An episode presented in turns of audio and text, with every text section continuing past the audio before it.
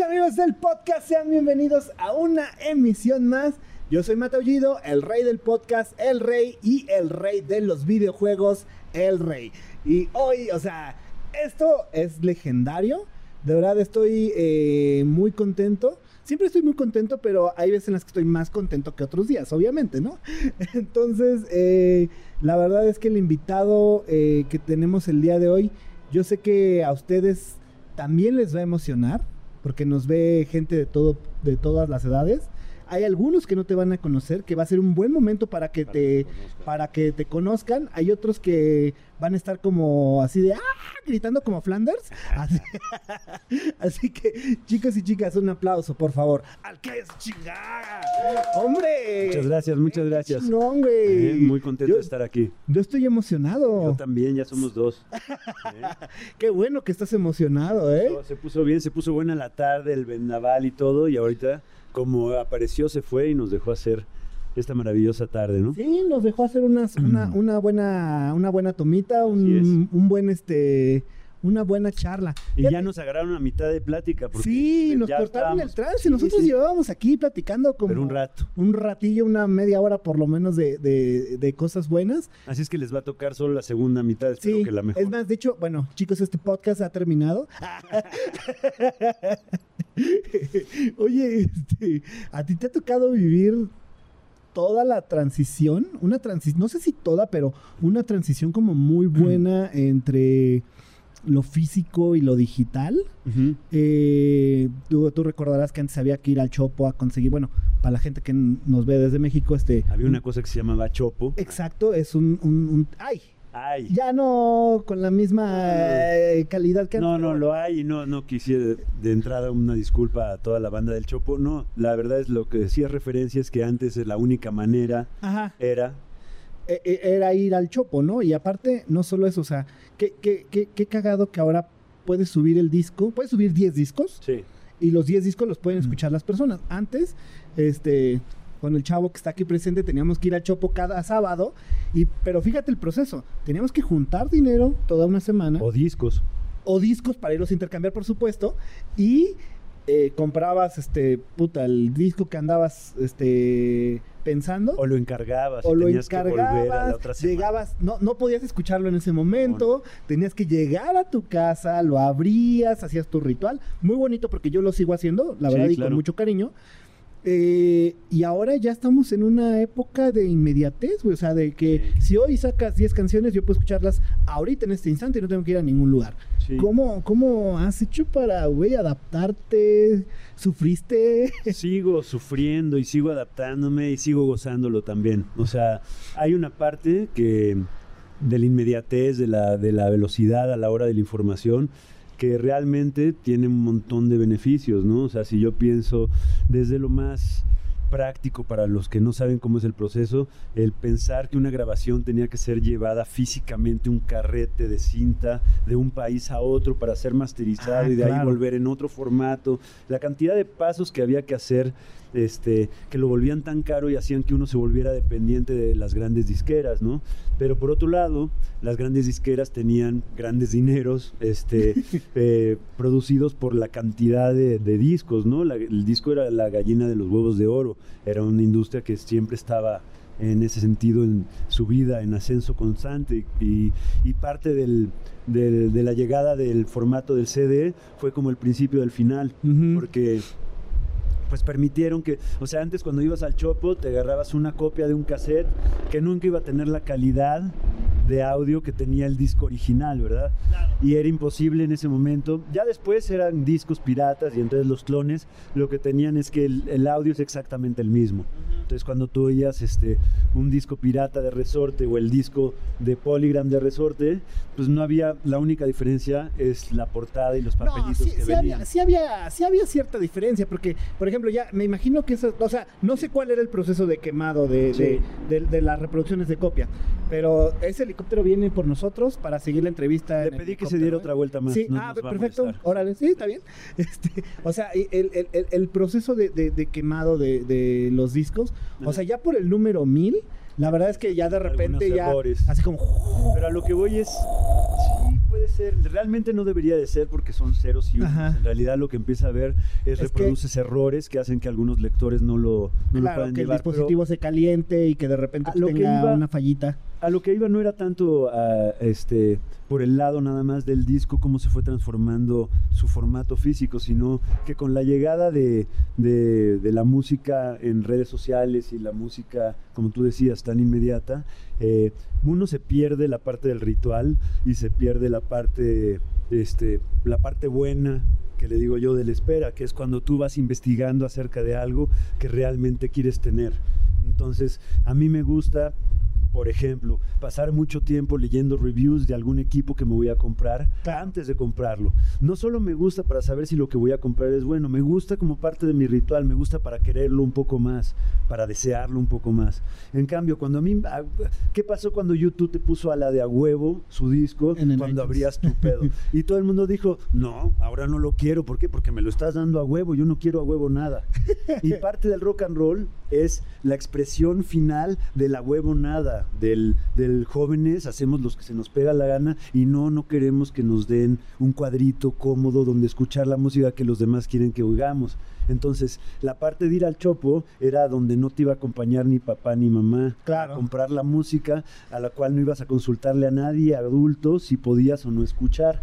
En cambio, cuando tú estás en, en el mundo ya del advertising y ya alguien se encargó de hacer en tu perfil, decir, esta es la música que a ti más o menos te va a gustar, no puedo negar que hay veces que está chido ponerle al shuffle y que una aplicación, un algoritmo inteligente me mande rolas que tal vez no conocía. Pero eso está tan chueco y tan enfilado a promover solo cierto tipo de rolas Claro. que sigue siendo un pinche engaño total el pensar que por eso y porque tengas un millón de escuchas vas a llegar a escuchar el mejor, el mejor grupo de Ghana o de. Mozambique o de Perú o de Bolivia o de Ecuador, porque no es verdad. No. Solo vas a escuchar lo que, Lo que quiere el la algoritmo aplicación, por supuesto. porque lo que te va guiando, por no decirle por lo que te pone a huevo, Ajá. este, por lo que te va guiando basado en lo que escuchabas. Eso que es. a, a mí, por ejemplo, yo a mí me gusta mucho el, el- el rock, o yo como llegué al al hard rock o al grunge que, que yo escuchaba mucho fue porque un cuate me regaló este un cassette Claro. donde venía este Aerosmith, Lenny Kravitz, este creo que venía hasta una rola de Nirvana, de esos mixes así de, y era un cassette, güey, entonces Bueno, así hacías con los amigos, Ajá. con las novias, ¿no? Querías Pe- ligarte a alguien, le hacías un mix de un cassette. y- Ah, Eso, claro. para los que no sepan, un cassette es esta cosita con, Con dos carretes, circulitos, güey.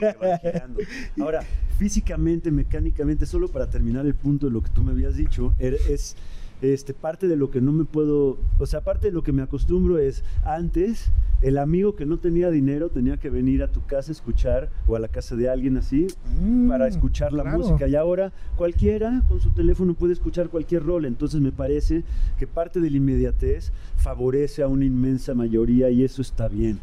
La parte mala es que esa inmensa mayoría no tenga un acceso más universal a las cosas que en realidad valen más la pena culturalmente hablando y se tengan que tragar la mierda que te ponen hasta El- adelante. claro. Pero el que no busca tampoco no encuentra. Entonces yo diría que dentro de mi adaptación, este, lo que me gusta de esto es que me parece más democrático, me parece más chingón que más gente puede escuchar de manera directa. Lo que me parece terrible es que deje de ser algo personal, que sea parte de tu propia búsqueda, porque creo que hay cierta edad para, para el rock and roll y el punk y el metal, y, y cuando eso florece más es cuando tú estás buscando esa identidad. Entonces me parecería muy triste que esa búsqueda fuera hecha por un algoritmo en lugar de por ti mismo, ¿no? O en lugar de que un primo o un amigo llegue y te dé un cassette, sea el... Por- un- porque aparte sabes que comparte, o sea, sabes que te conoce, que sí de verdad te conoce. conoce y que va a decir, güey, esto sí te va a gustar, escúchalo, ¿no? ¿Cómo se conoció Mick Jagger con Keith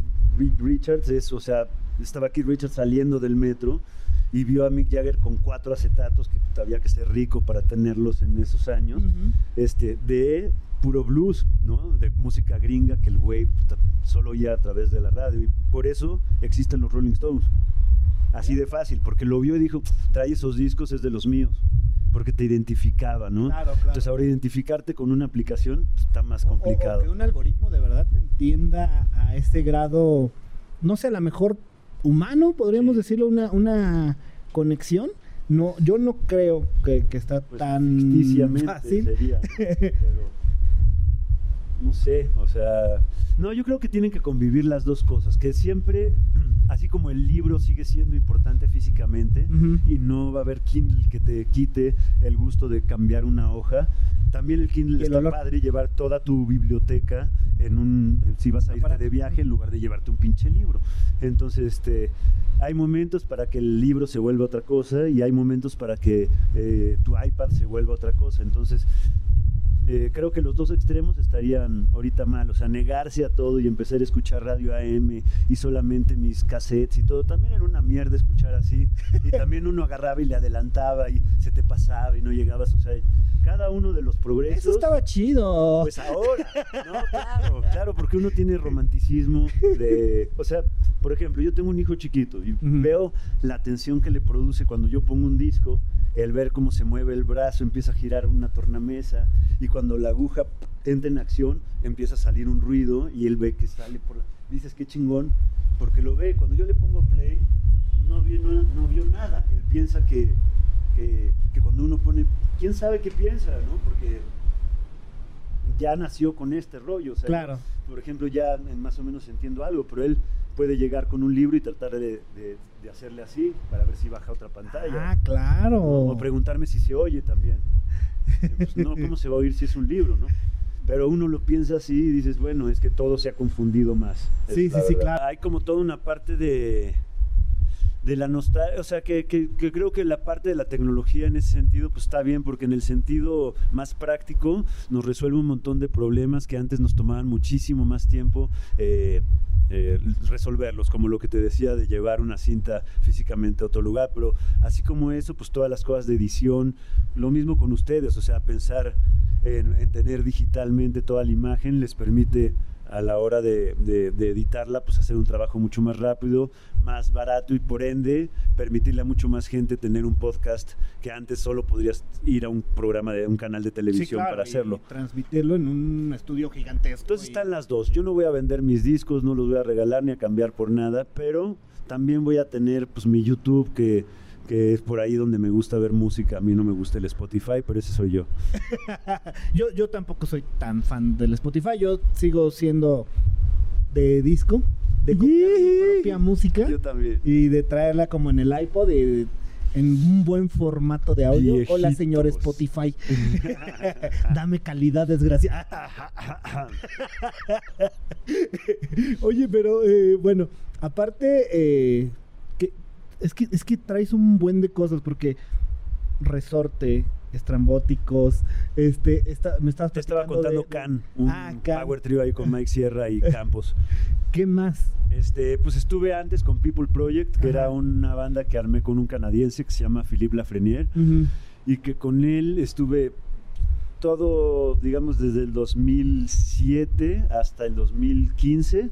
Estuve yendo muchísimo a Canadá y este cuate estuvo viniendo mucho aquí a México y desde Canadá y desde México armamos dos bandas, una aquí una allá. Con la de allá fuimos a, a tocar una vez a Francia y este y con, con el sector de aquí estuvimos tocando en la República Mexicana y después yo me armé otra versión que toqué en Argentina. Entonces era un proyecto que me permitía viajar por todos lados y conocer a los músicos. Era como mi programa de intercambio universitario que nunca tuve. Entonces dije, pues me lo voy a proporcionar yo mismo. Y la vida pues era distinta. Entonces en ese momento pues eh, ese tipo de proyectos... eh, por ejemplo, yo tenía una gira con Resorte o con, o con, en esa época no había estrambóticos, pero tendría cualquier otro compromiso, me permitía muy fácil saber, estos tres meses me voy a Canadá, estos tres meses estoy de gira en México, y así hacía las cosas y nadie dependía de mí, entonces vivía como un nómada. Este, y la cosa pues, la he ido reduciendo un poquito más para poder ahora sí que abarcar más con, con menos proyectos Ujú. y lo cual me ha llevado a quedarme con estos tres que comentaste al como principio, ya los que tienen. con lo que más estoy tocando ahorita. Pa- particularmente de, lo- de los estrambóticos, eh, y esto es para, para la gente que, de, de los estrambóticos, perdón, de, de resorte, Sí, y esto va para la gente que probablemente no ha escuchado eh, a resorte nunca, porque es, es, es normal que, que en este podcast nos ve gente de joven, todas generaciones. de todas las generaciones y un poquito joven. Entonces, este, eh, a mí particularmente me llamaba la atención eh, de resorte la conexión energética que se maneja y que se manejaba con en, en- en los conciertos. Sí. Yo tuve la oportunidad de verlos una vez en un Foro Sol con los Red Hot Chili Peppers. Ajá. Eh, ya estamos hablando de hace unos añitos. POD también, Eh, sí. a POD exactamente en ¿qué será en el 2001? 2000, 2001. 2000 algo, sí. 2000 y feria. No, era después del 2001, pero 2000 fue lo de Extra Large. Ajá. Entonces esto tiene que haber sido el 2002 o 2003. 2002 o 2003, ok. Ajá.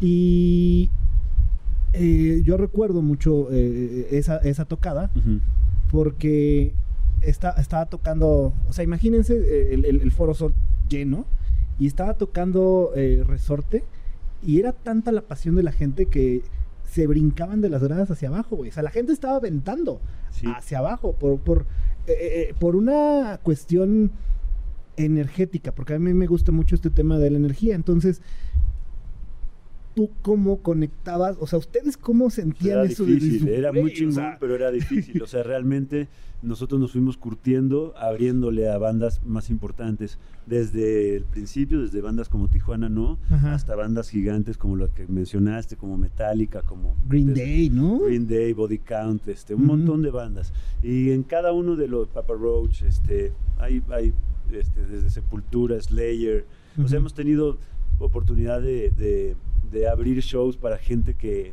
que, pues, está muy, muy cabrón en este, en este pedo del rock and roll. Y eso nos ha permitido, uno, este, creer mucho más en lo que en lo que hacemos, que eso es algo que, que cuando yo entré a Resorte ya me gustaba desde afuera, decía, ¿quiénes son estos cabrones y de dónde salieron? ¿Y Ujú. por qué se la creen tanto y tan chingón, no? Y, este, y después cuando, dos años después tuve la oportunidad de que me invitaran a entrar, este, pues siempre era una banda que lo que me gustaba era que, que nos que nos podían aventar a los leones con, con quien fuera, literalmente con quien fuera, y que siempre íbamos a hacer una buena conexión con el público porque nunca, este, para bien y también después para mal, nunca echamos mano de, de muchos más recursos, no éramos una banda de muchas pantallas y de muchas, sí hacíamos algo de fuego, alguna cosa así en su momento, pero el show éramos los cuatro, ¿no? Y el desmadre que hacíamos saltando y pintándonos de colores y armando todo el pinche pedo juntos y este y el grito así como de guerra.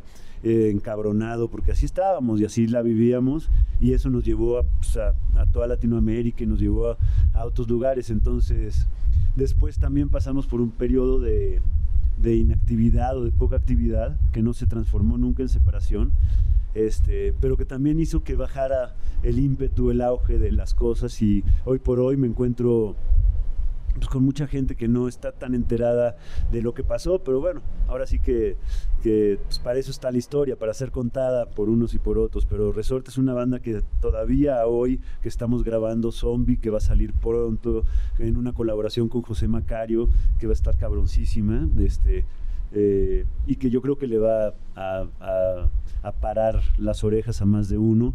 Y sobre todo de la vieja guardia, pues yo creo que a todo el mundo le va a gustar, pero de los nuevos espero que también conecte mucho porque tiene, no es flow, pero tiene este Flow o Dembow.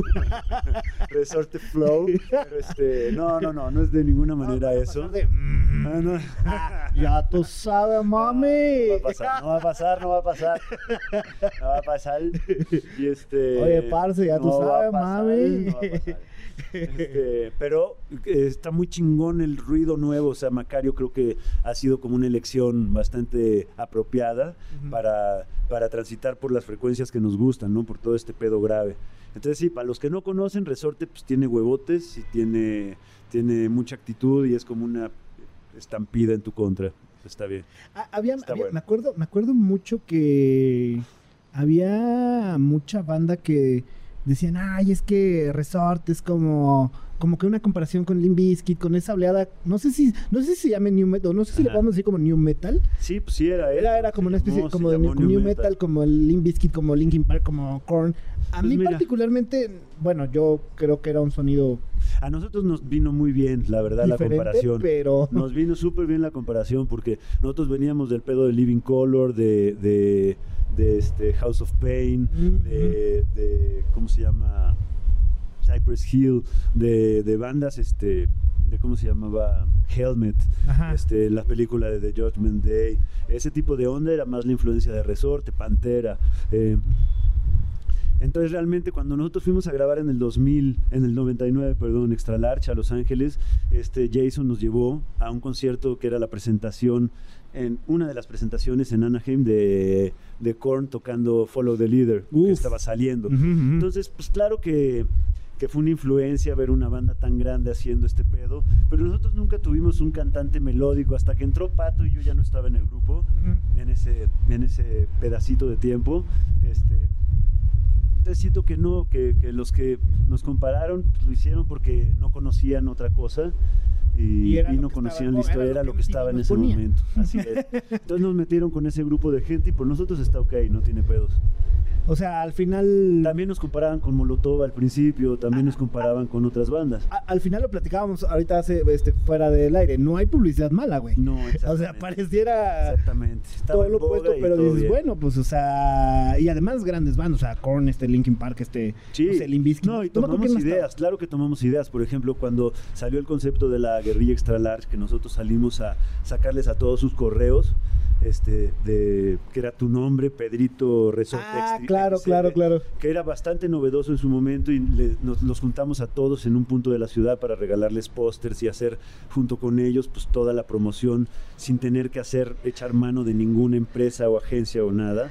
Pues era algo que, que habíamos visto cómo manejaba con el sistema este del PO Box para que mandaras de regreso un cuestionario y nosotros también lo hicimos. Entonces, no, no todo eran, no es que estuviéramos encontrando nosotros tampoco el hilo negro, pero sí éramos una banda en México que no, que estaba en un nicho propio, que no éramos como parte de ninguna movida. Entonces, nos ponían a tocar en los, show- en los conciertos de ska, en los festivales de ska, cerrábamos los festivales de ska, este, porque éramos demasiado fresas para, o sea, toda la parte rock and rollera de El Aragán y de este, and Roll y eso, pues nosotros éramos fresas para ese tipo de ambiente. Y para el pedo del ska, pues éramos, para los fresas, pues era muy pesado. Entonces en el ska se juntaban como la cosa hardcore era mucho más fácil. El público aguantaba mucho más fácil Claro. pasar del hardcore a romperse la madre bailando ska. Y por eso tocábamos tanto con estrambóticos, con quienes terminé tocando hace como unos siete años ya. Ya un rato, Ya un ¿no? Y, y, bueno, ¿cómo, ¿cómo te ha ido en esta con extra? muy bien ahorita vamos a también a sacar Ah, rola ¿sí? nueva de hecho este miércoles me voy a terminar la mezcla con con Pino y con Chado este y con Adrián y vamos a a terminar esta nueva rola con ellos estamos sacando este canción con video canción con video canción con video Qué y así qué bendición. pues está bueno.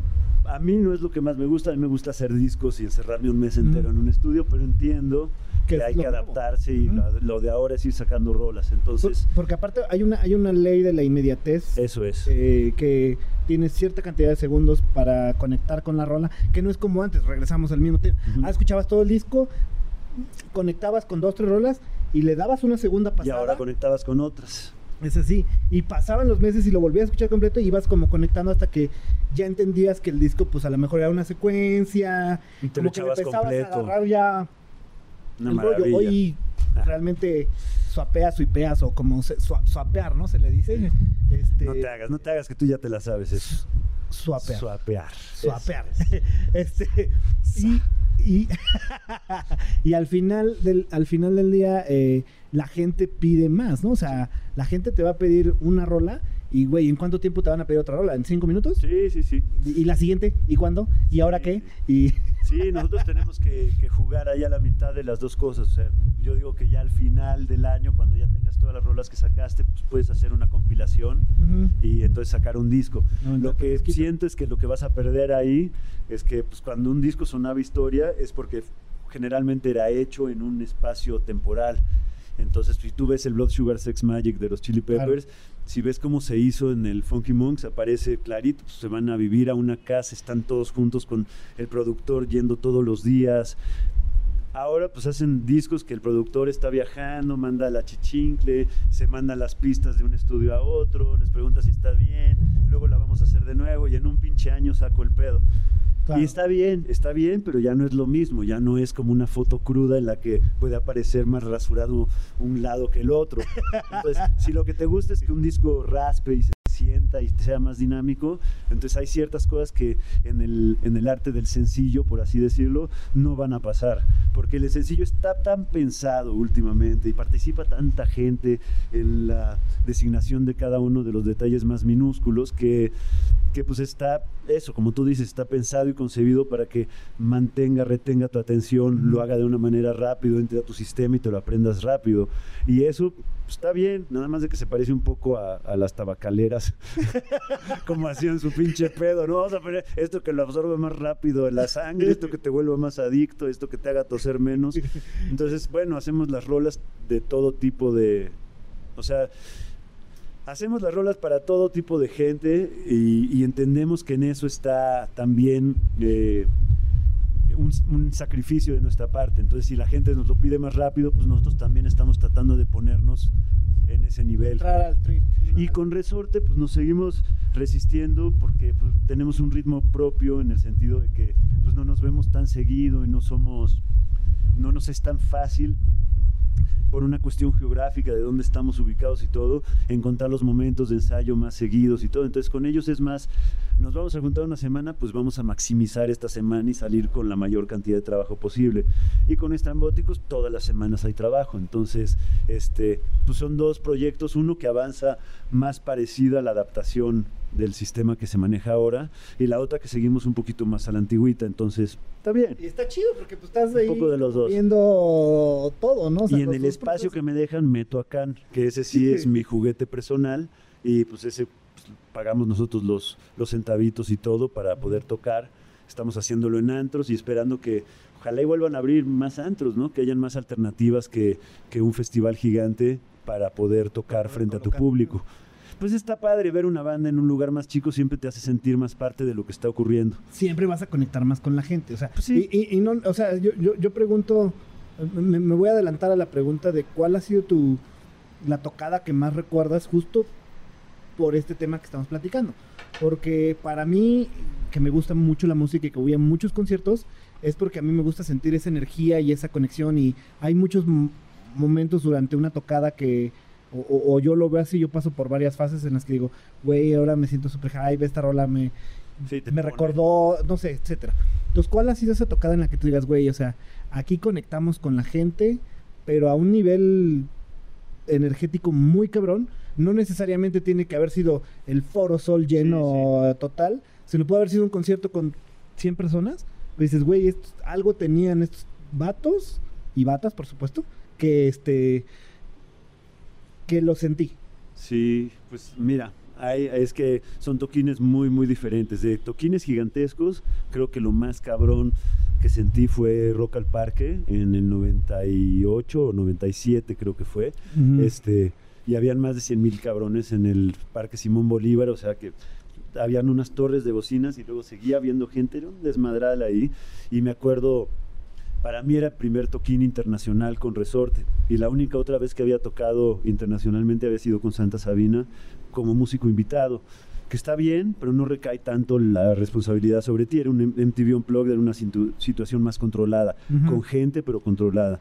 Aquí íbamos solos, sin ingeniero de sonido, solo con nuestro staff, que era solo un güey, y nuestro personal manager, que también tenía que ayudarnos a cargar cosas. Y me acuerdo de pasar en tiendas de campaña que habían puesto como camerinos y pasar, o sea, estábamos cruzando y en ese momento pasó como un séquito de gente que venía Robbie Draco Rosa. Y en ese momento ese güey pues era la eminencia que estaba llegando al festival, ¿no? Y me acuerdo del güey cubierto con una media. Y dije, no mames, qué chingón. Y, con, estaba el baterista vestido como de poli, este, un vato de Nueva York gigante así, buenísimo. Y ahí dije, yeah, ¿no? O sea, vamos nosotros también. Y estamos en el mismo escenario, vamos junto, justo antes de este cabrón, vamos a darlo todo, ¿no? Y me acuerdo de salir y ver a la gente y saltar. Y lo más cabrón que el día siguiente, y tengo ahí publicado ese periódico, le salió en la portada del periódico en Bogotá, este, resorte, la chingada y todo. Y este, porque realmente fue un momento que, como, fue una foto que, que como que fue el ejemplo de lo que sucedió allá en ese festival. O sea, se ve la banda así como de, ah", y se ve uno también así, ah, está todo el mundo, o sea, no hay ficción, no hay, ahí es pura realidad. Sí, sí, sí. Ayer estuvo en ese momento captado por el Eso, ojo de otra persona. más cabrón. Y el otro así que también siento así que fue una pinche maravilla, fue una vez que tocamos en el Whisky a Gogó en Los Ángeles y que también estábamos, o sea, es un club chiquito, pero es chiquito donde, donde se volvieron famosos los Doors, este, Talking Heads, The Police, este, todo el mundo ha tocado ahí, ¿no? Entonces, eh, estar con, lleno de gente y poder tocar y decir, somos resorte y estamos aquí también, es algo que me, que me, me, encantó y me mató. Y por último, el de estrambóticos que hicimos para, en una feria, no voy a decir el nombre porque la voy a cagar y después voy a tener así haters diciendo que qué mal. Ay, que- ni se acuerdan. no te sabes bien Ay, el no te nombre. sabes bien el Pero, nombre, güey.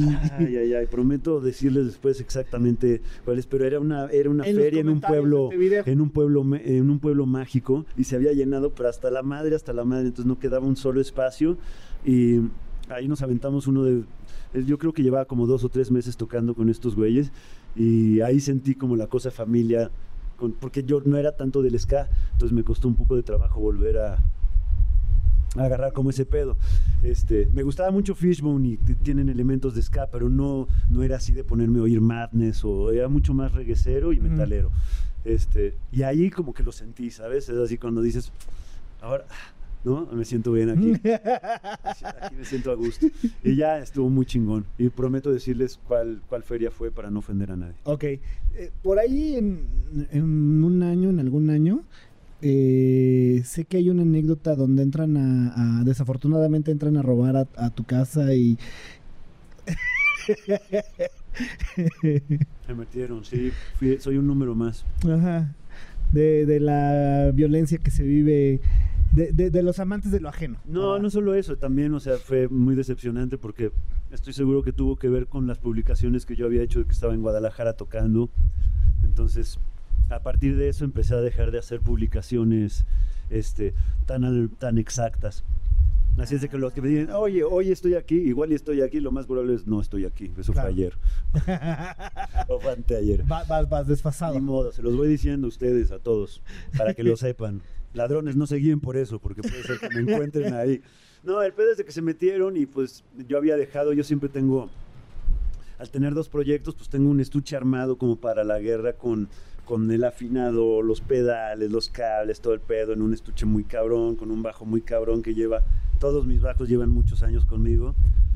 Y tengo uno que me llevo y el otro que se queda esperando. Llego y hago cambio de Guadalajara y tenía otro toquín con estrambóticos y ya estaba armado. Y pues ese segundo fue el que se llevaron.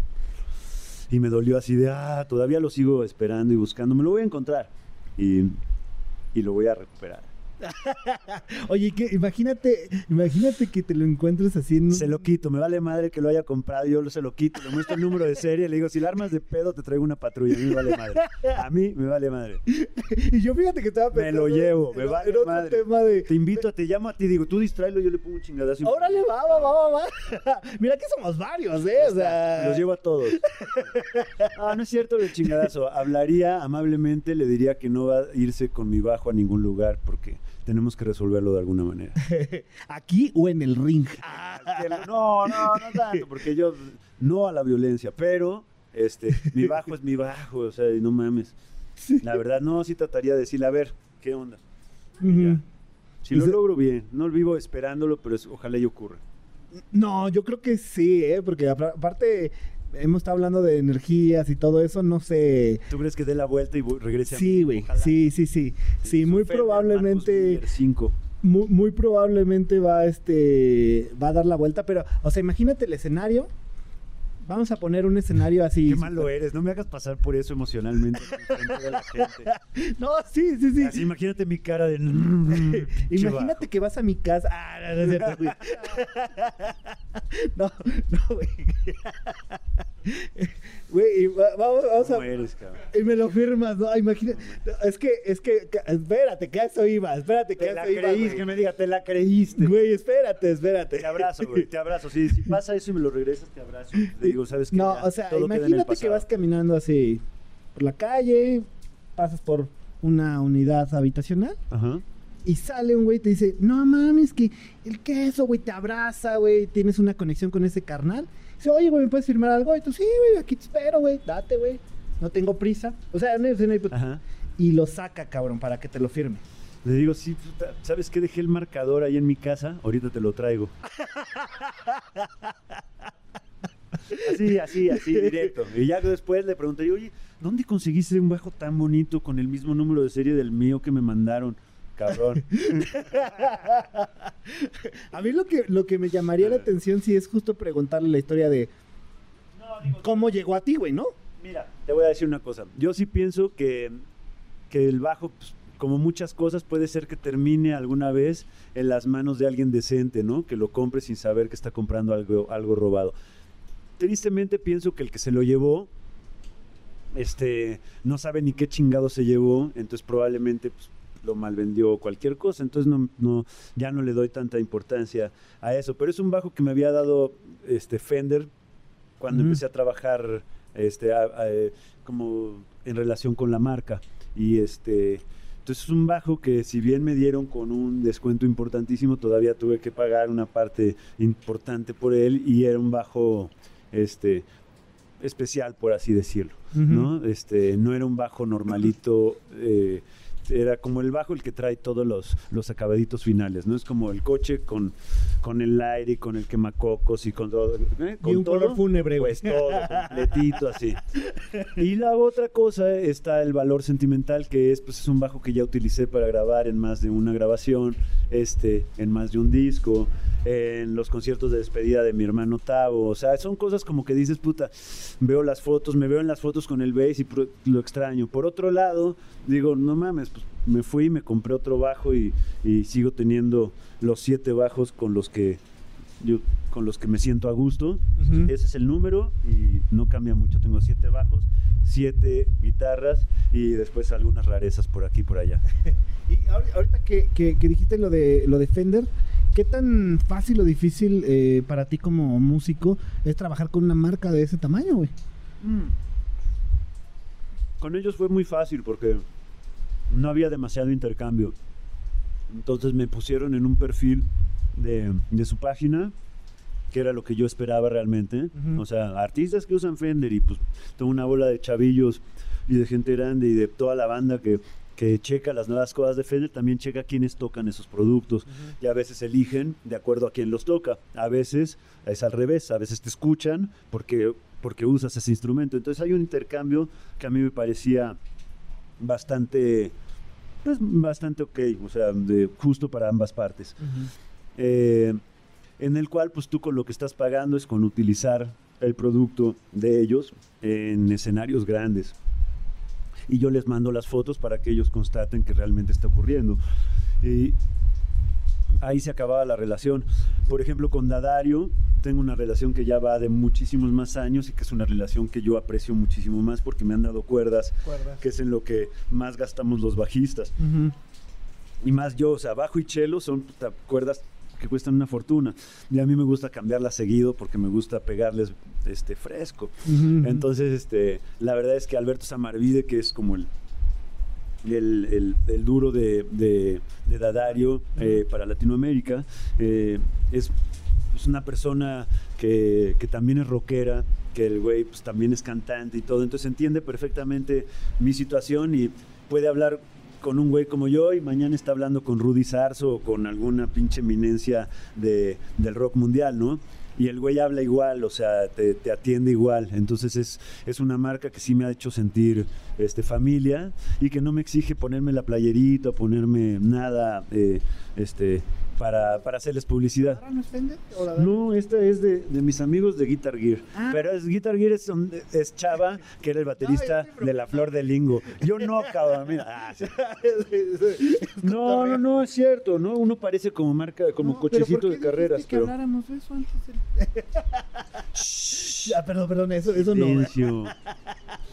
No, no, la verdad es que, es que hay, o sea, yo siento que los músicos nos, nos podemos ayudar muchísimo con las marcas de instrumentos musicales, o sea, creo que estamos mandados a hacer los unos para los otros. Claro. Unos necesitamos el producto de los otros y los otros necesitan que alguien lo suba a un escenario para que los demás se enteren y lo oigan y digan, ah, qué chingón se oye, cómo lo logra, ¿no? ¿Qué pedal usa, qué cuerda usa, qué bajo usa? Entonces, por ese lado es por la parte que más me atrae. Y es la única cosa que haría a ese nivel. O sea, si me dices, come las nuevas papitas de eso, si me vale madre. Pero, pero si me dices, o sea, ¿qué cuerdas usas? Pues te digo la verdad. Te digo Ujú. qué cuerdas uso y qué calibre uso también. Y Ujú. qué bajo. Soy un güey cero envidioso con, con cómo consigue su sonido. Ujú. O sea, me ha costado un huevo y me ha costado muchos años. de experiencia. Pero es algo que yo disfruto mucho. Tengo mis alumnos y no hay nada que disfrute más que, que, que verlos tocar cada día mejor y, y- y que toquen diferente que uno. Me parece cabroncísimo, ¿no? Va- va- vamos a pasar a la eh, historia de terror. Venga de ahí. Te voy a decir, eh, vas a contar una historia de terror. Te voy a decir en qué consiste. Ok. Tienes que contarle a la, a la banda qué es lo peor que te ha pasado antes o durante una tocada.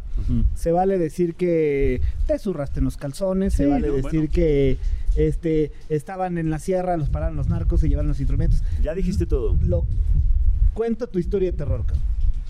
Mi, ter- mi historia de terror, mira, ni la tengo que pensar tanto.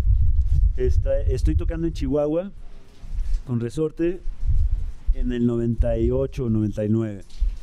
Y estamos allá y estamos en una plaza en el centro, me parece que era, to- totalmente en una explanada.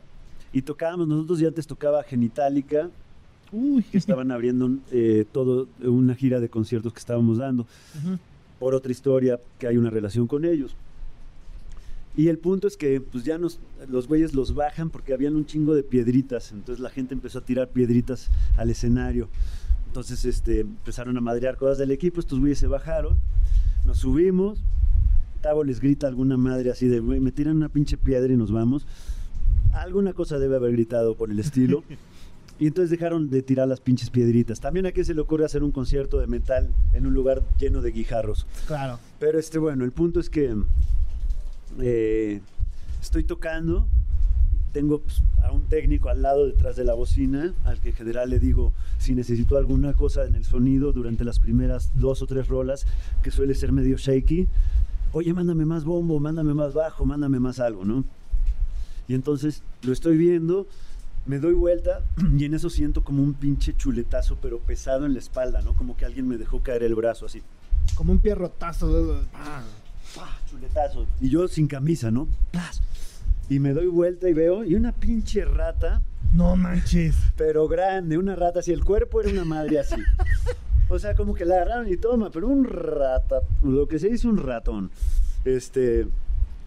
Y entonces. ¿Pero viva, viva o muerta? No, no, muerta. Muerta, Muerta, muerta, muerta, ok, ok. Espero- o se murió al pegarme, pero, pero cayó muerta al escenario. Y este. Nunca me habían aventado una rata, cabrón.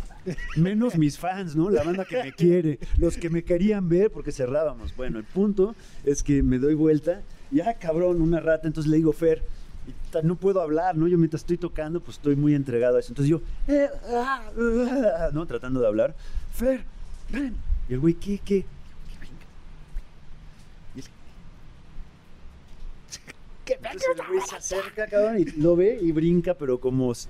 ¡ah! Y yo, llévatelo, güey. Y el güey me hace como perrito, güey. ¿no? Y que te lo lleves. Llévatelo. Y entonces tuve que agarrar yo y rodarla. Y fue lo más asqueroso. No sé si es tan este, terrorífica como asquerosa la historia. No, sí pero, está bien chida. pero está chingón, ¿no? ¿A quién le han dado un ratazo en plena espalda, en pleno show? Ni siquiera me hubiera imaginado que te pueden dar un ratazo, güey. Yo pensaba, un, pues, sentí como un costalazo, dije, ¿qué podrá ser? Me- Ay, cabrón, una rata muerta. No manches. Está bueno, ¿no? No, sí, sí está muy... Me lo hubiera imaginado en un show de Ozzy o de alguien distinto, pero Probablemente en uno de Ozzy, pero no, no, no lo hubiera... No lo hubiera dudado. le voy a pero- pasar el dato, cabrón.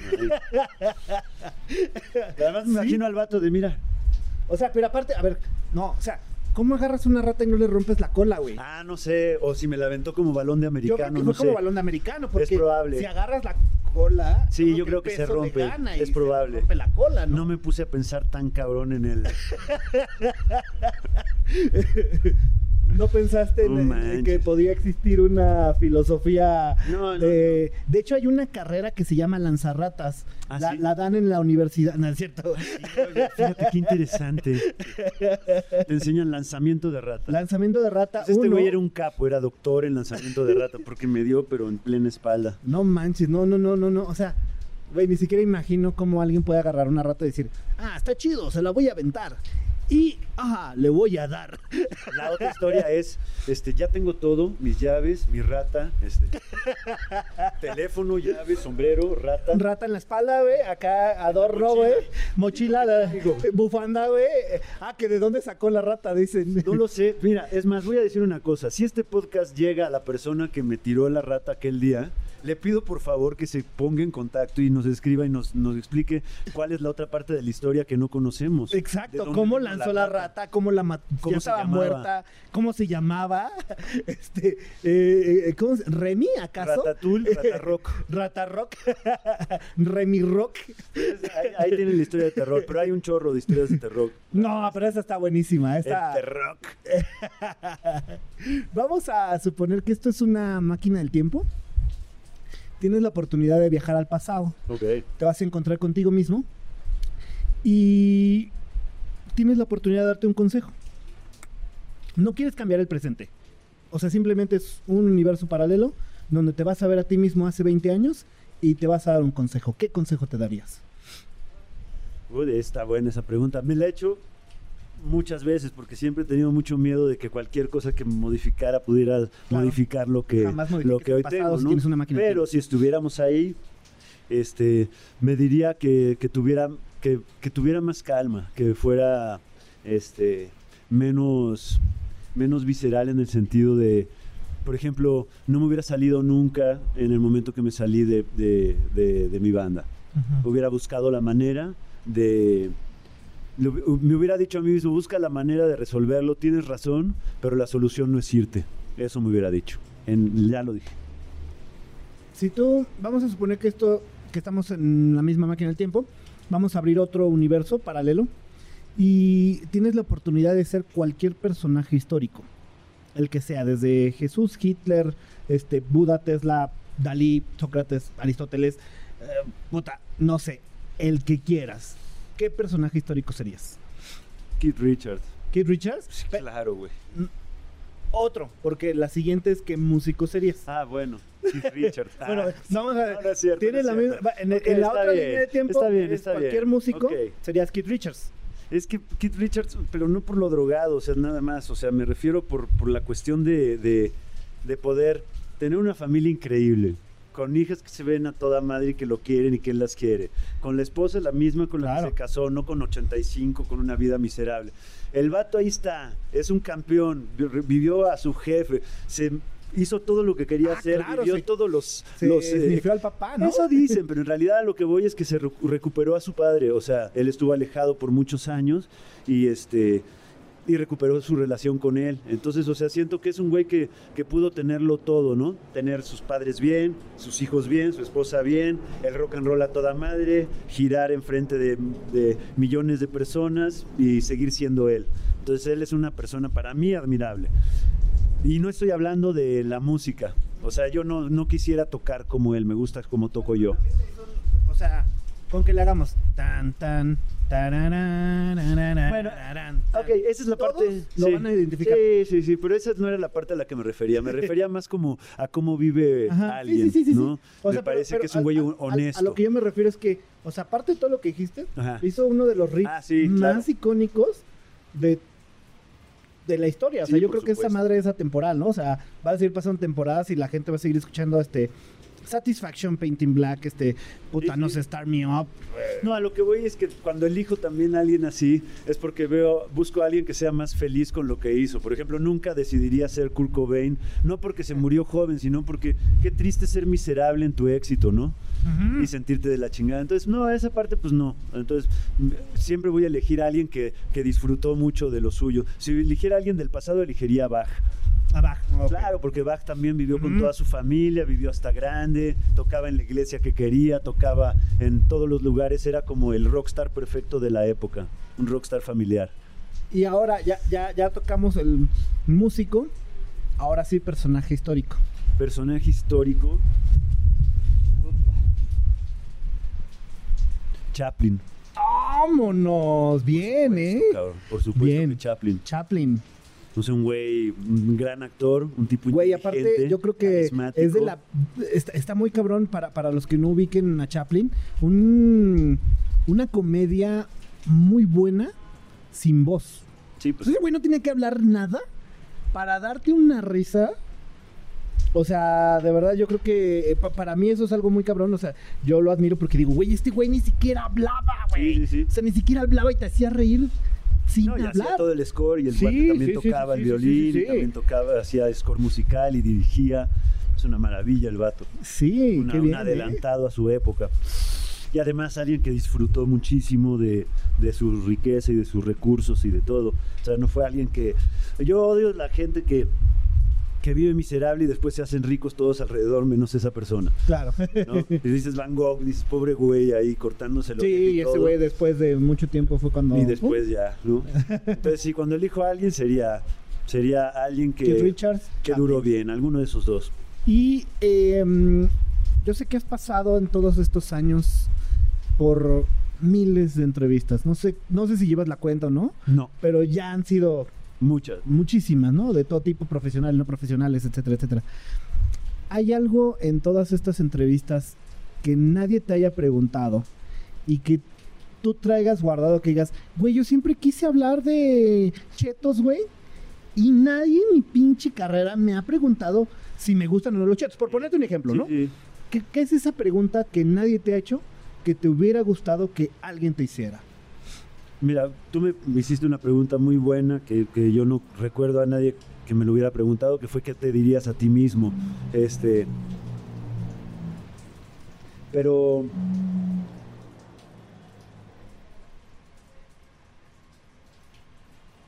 no sé, fíjate que tendría que pensar mucho más eh, esa pregunta porque realmente me, me- o sea, me han preguntado básicamente preguntado todo, pero, pero de, no de cosas personales, o sea, de cómo, o sea, porque sí me han preguntado cuáles fueron mis primeras influencias, quién fue la primera persona, el primer instrumento que me regalaron, este...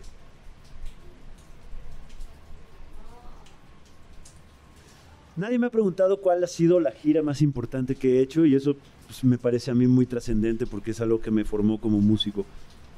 ¿Cuál No es ha tan sido la personal. gira más trascendente que has tenido? Guacha Tour en Ajá. el 2001. Que fue una, una gira que hicimos con. Era Café Tacuba, Aterciopelados, Enanitos Verdes, Molotov, Animal. En algunas fechas Osomatli. En algunas fechas otra banda que se llamaban Fulano, que era el baterista, que luego se volvió el baterista de Shakira. Ah, este, ¿Quién más? Y riesgo de contagio también estaban Ujú. en esa gira. Que por pero, cierto, ya vinieron hace poco. ah, pues este, los riesgos estaban también durante gran parte de esa gira y nosotros hacíamos la gira del Extra Large, que estábamos haciendo el norte de la República Mexicana y parábamos para hacer unas fechas con con- hacer parte de la gira y luego nos íbamos a Puerto Rico a hacer un toquín con Puya y Ujú. con Animal, que también fue otra aventura. Pero para mí ese tour trabajábamos con un crew que era súper chingón, que eran unos, unos pinches gringos locos, que ya tenían todo preparado, pero que en la segunda fecha ya me habían cambiado todas las cosas por- porque ya habían entendido cómo me gustaba trabajar.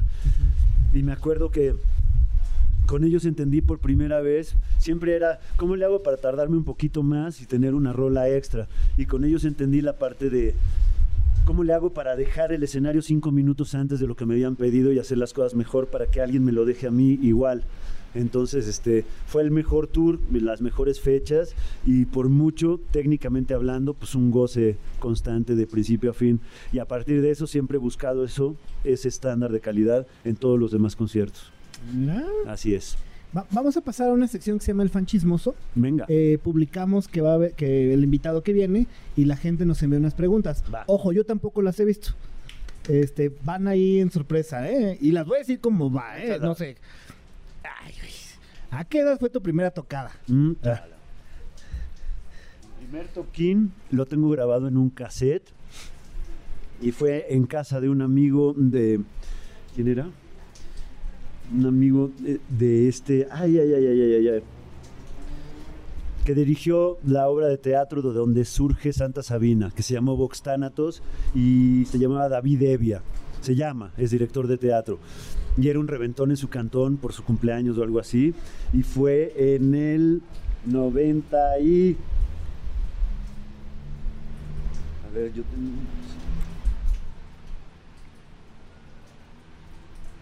En el 87. ¡Órale! Tómale. Bájate esa, papi.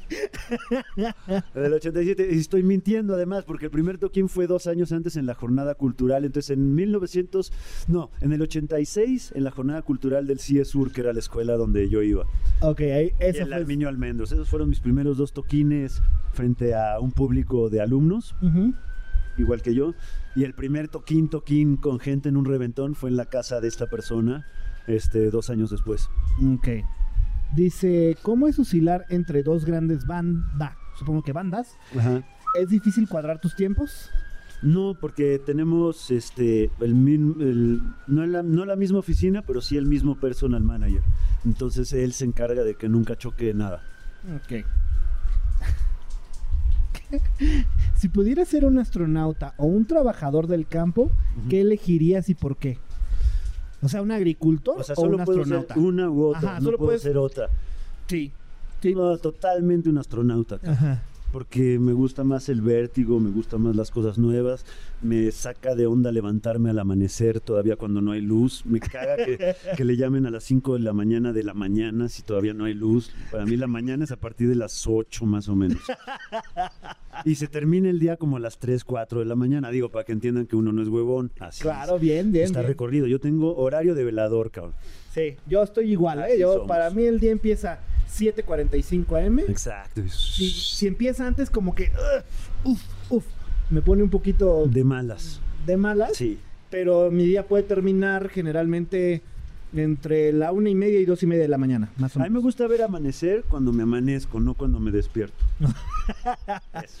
Dice: ¿Cuál es la decisión más difícil que has tomado hasta este momento? Ah, cabrón. Está muy genérica, pero bueno. Más difícil. Pues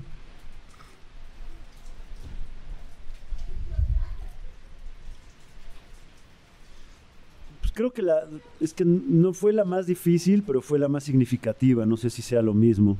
No, no es lo mismo.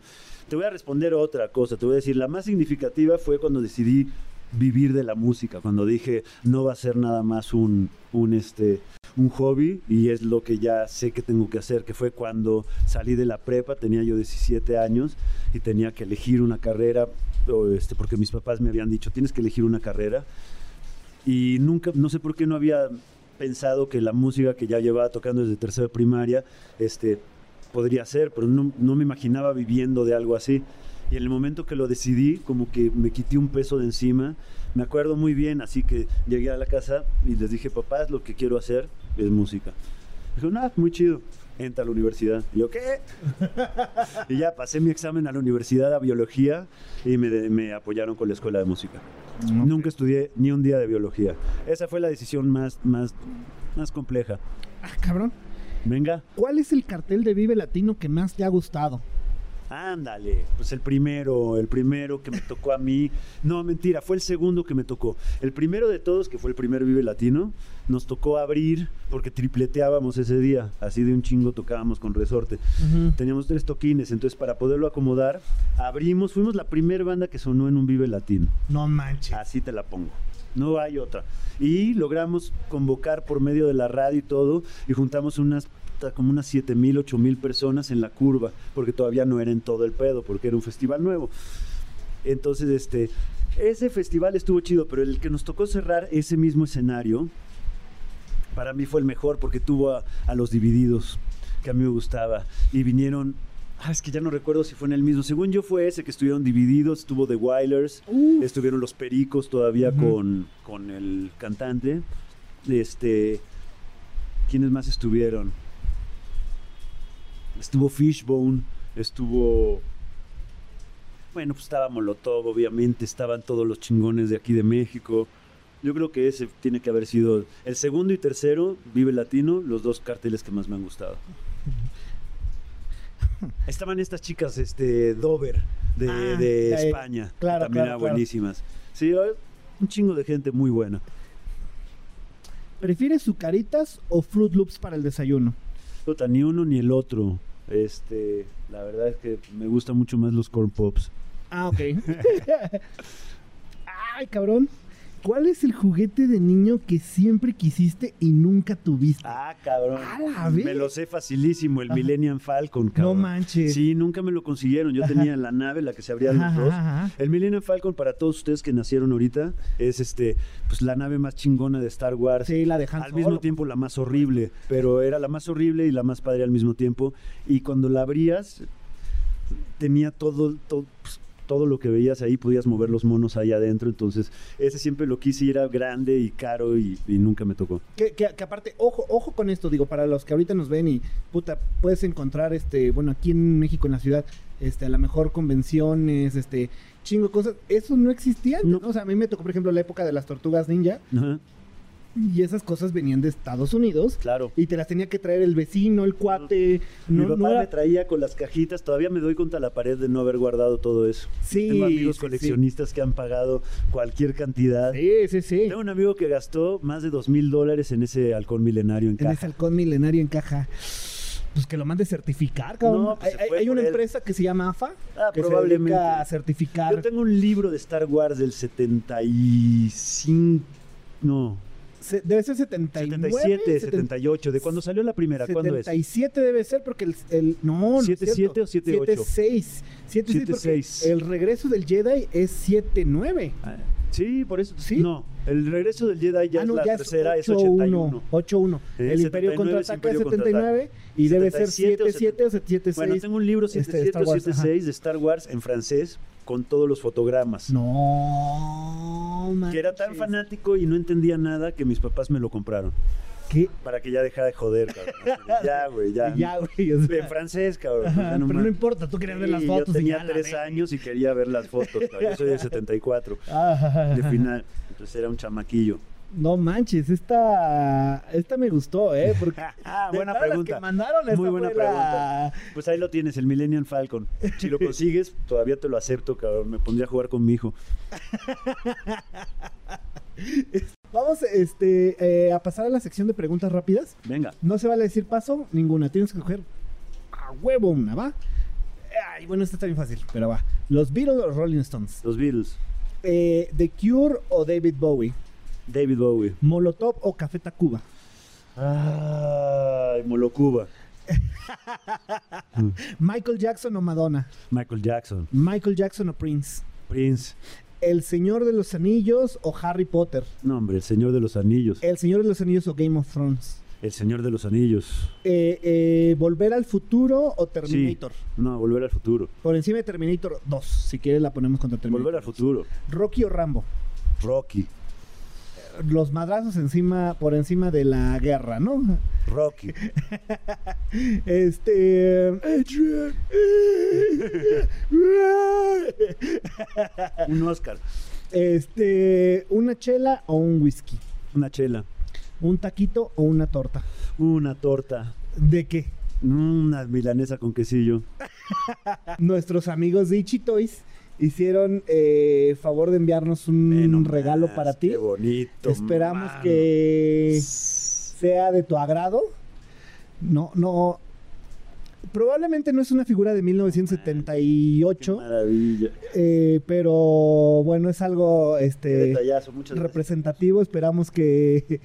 No, hombre, lo voy a poner. Pues tengo mis monitos y todo. Ajá. Lo voy a poner ahí. Todo es para mi hijo. Así es de que ya. Sí, y enséñale, al colec- enséñale lo que es el coleccionismo, güey. Pero por supuesto, vamos a empezar. A él sí que no lo voy a dejar tirar las cajas. Sí, no, no, no, no lo abres, no lo tocas, nada más velo. Con la etiqueta, güey. Exacto. No le cambies la etiqueta del lugar. Exactamente. No, no, hablando ya en serio, disfruto mucho y si volviera a vivir, volvería a usar los juguetes como los usé, y destrozaría las cajas y no sabes cuánto jugué con esos monitos, los hice hablar e ir en todas direcciones, realmente. Y luego se los regalé al hijo de otra señora que los tiene que haber disfrutado igual. Ah. Eso y mi Atari también se Y lo di. entonces hacías la voz de Yoda. Pues hacía mis voces. Así. En realidad, No, tengo cosas que te que Podcast más de- debes, en- debes tener. No, porque no las veía traducidas. Yo creo que en esa época más bien me hacía. Ah, tú has hablado un poquito más. Yo creo que los hacía hablar con mi voz, ¿no?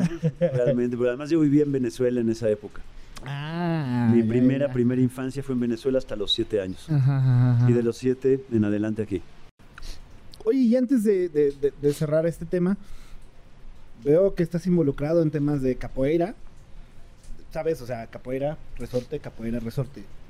¿Qué pedo? Pues fíjate que la capoeira es este algo que entró en mi vida y que también relaciona en un punto mi entrada con Resorte, porque yo a Resorte los había conocido en este toquín en la UAS Xochimilco.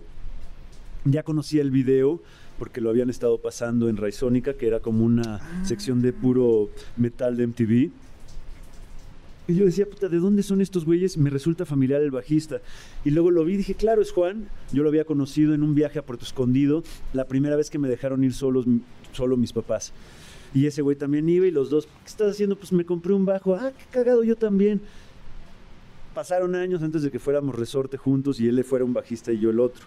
Pero en esas vacaciones nos conocimos. Después de eso, yo estaba, me fui de viaje, de terminando la prepa y fui a Egipto y fui a Jordania y fui a Israel. Y cuando estaba en Israel me hice amigo de unos güeyes que tenían un berimbau colgado, que es este instrumento increíble, como un arco y así. Yo, no mames, esto ya se lo había visto algún percusionista, ¿cómo se toca? Me dice, pues mañana hay un bautizo de, de capoeira. Yo, ¿de capo qué? De capoeira. Entonces ya fui a verlo y me quedé encantado. Dije, wow, yo quiero hacer eso. Pero sobre todo pensaba en la música. Entonces volví a México y era el Día Internacional de la Danza y yo tenía una novia que era bailarina y me dijo, ven, acompáñame. Y yo, bueno, vamos a la, la danza. Y de repente dije, ah, dice que va a haber capoeira. Y yo, perfecto, sí, vamos. y entonces Ahora sí quiero ir. llegué y este, vi al grupo y efectivamente pues había un maestro, Argenmex, ahí que estaba dando la clase. Y hicieron la presentación, entonces yo me acerqué y les dije, ¿estás haciendo clases aquí? Me dice, sí. Digo, ¿me puedes enseñar solo la música? Me dice, no, te puedo enseñar todo si quieres. Y entonces ahí me puse a, a tomar la clase, me lesioné a la segunda y estuve como seis meses fuera de acción. Este, y ya después agarré envión y empecé a hacer capoeira mucho más seguido, hasta que me volví pues, bien pinche loco con eso y hacía diario. Y en ese momento que hacía diario, los fines de semana, se armaba una roda en Coyoacán. Ajá. Entonces yo estoy ahí eh, gritando y poniéndome en la madre y todo perfecto, con cariño, ¿bien? Claro, claro. y en claro. eso, este, queso, volteo y es Tavo de resortes. Dice, ¿qué pedo, güey? ¿Qué haces aquí? Le digo, "Pues, yo hago capoeira los fines de semana. Me dice, qué cagado, güey, no mames, ¿en serio? Y yo, ¿sí?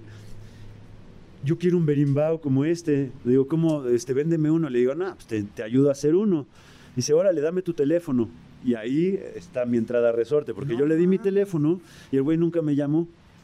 Pasó un año y en eso suena el teléfono y, ¿qué onda, queso? ¿Qué pedo? Soy Tavo. Y yo, ah, pues no que querías tu pinche berimbau, ya llovió, güey. Me dice, no, vente a la oficina, estamos buscando bajista por si estás interesado. Y yo, sí, mañana, órale, va, pum. Entonces fui, audicioné con otros dos güeyes muy conocidos que no voy a mencionar por, por nombre ahorita. Este, Y me Que quedé que yo. sí, que dice que sí los mencionó. bueno, voy a mencionar al que puedo, Camacho. Ah, ok. Porque el Camachón después se volvió el baterista de Resorte, entonces perdió como bajista, pero ganó como bataco. Entonces con él no hay Va, pedo. va, va, va, Con el otro no, porque el otro la verdad es que es alguien a quien respeto a- al nivel más cabrón y pienso que toca este pues, más cabrón que, que lo que yo logro hacer en muchas más cosas. Entonces, este, está bien, es un buen crédito. Me lo llevo conmigo. Y este, y así fue, cabrón. Entonces, si no hubiera sido por ese error de capoeira, Tavo no hubiera pedido mi teléfono y cualquiera de esos dos personajes se hubieran quedado con mi puesto en resorte. No manches. Así de importante es la capoeira para mí.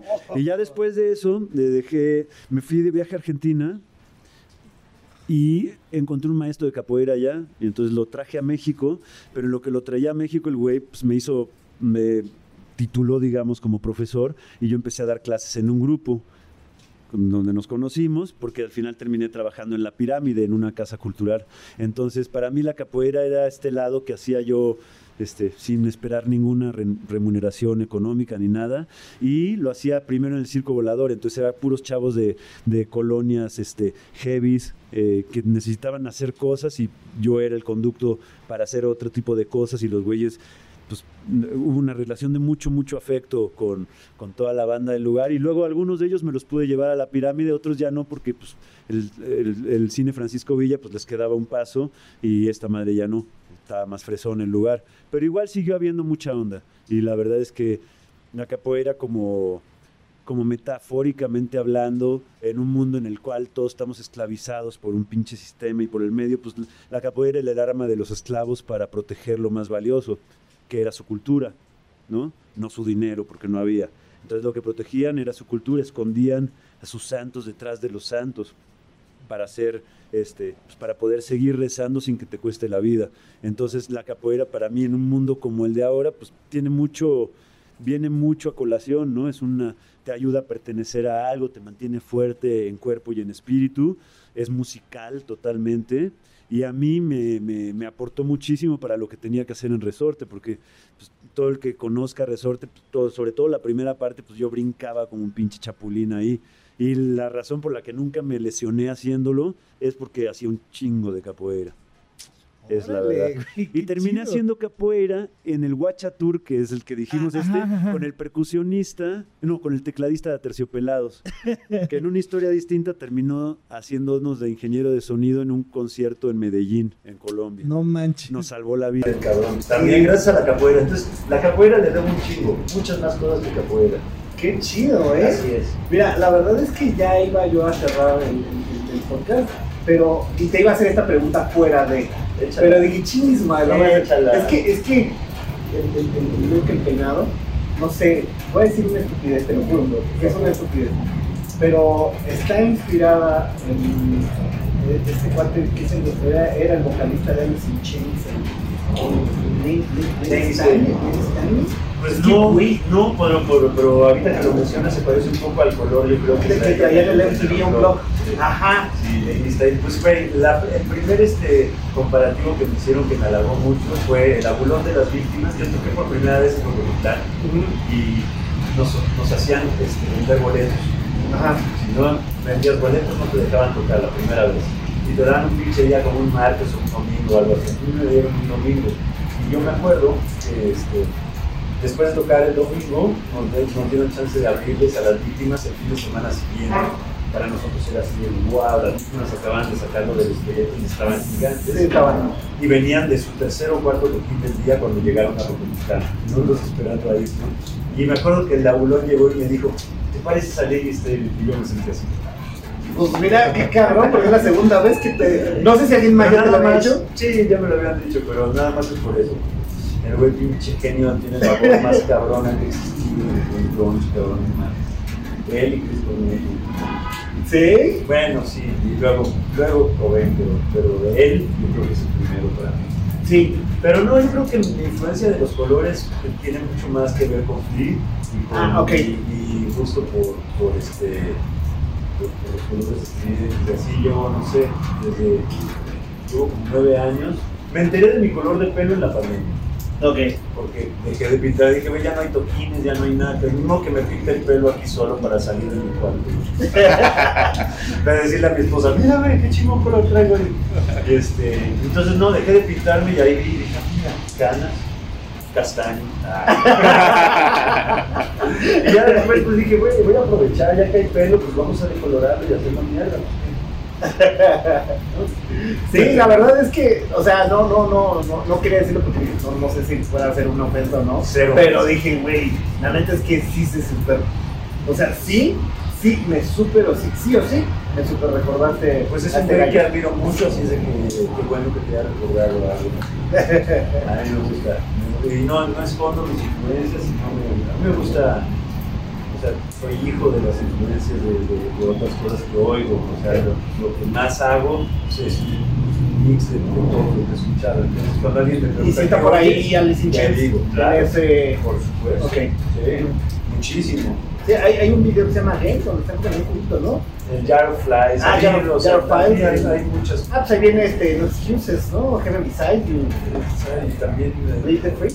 La otra que me gustaba era la que aparecía en Singles, en la película Singles. Eh, ¿A quién? Puede ser. No, la esa que No, según yo es la. la Ah, no me acuerdo, pinche memoria esta cabrona, pero bueno, sí, la verdad que es muy buena comparación y sí, tal vez me haya influenciado un poco él. Yo creo que me influenció más Flip, pero puede ser esta. Ok, vamos. bueno, pues de verdad, eh, ¿algo más que le quieras agregar a la banda antes de despedirnos? Y tus redes sociales, por supuesto. Bueno, sigan. las redes sociales son queso-base, o sea, B-A-S-S, o quesobas, para todos. Este,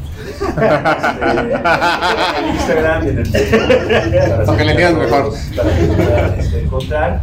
Y la verdad es que me gusta mucho que, que sea orgánico. Hablamos antes de que empezara la entrevista de que de, de cómo es esta onda de que uno puede pagar likes o followers y todo. Y yo este, tengo algo totalmente opuesto y en contra de hacerlo, entonces nunca he pagado nada de publicidad y los pocos o muchos miles de personas que están metidas, lo que me da mucho gusto es pensar que, que la mayoría de ellos son personas que sí están detrás de algo y que les gusta lo que uno está haciendo, entonces los invito a todos aquellos que se les ha gustado algo de este podcast, que se rol por ahí, subo de repente algo tocando y algunas cosas cagadas.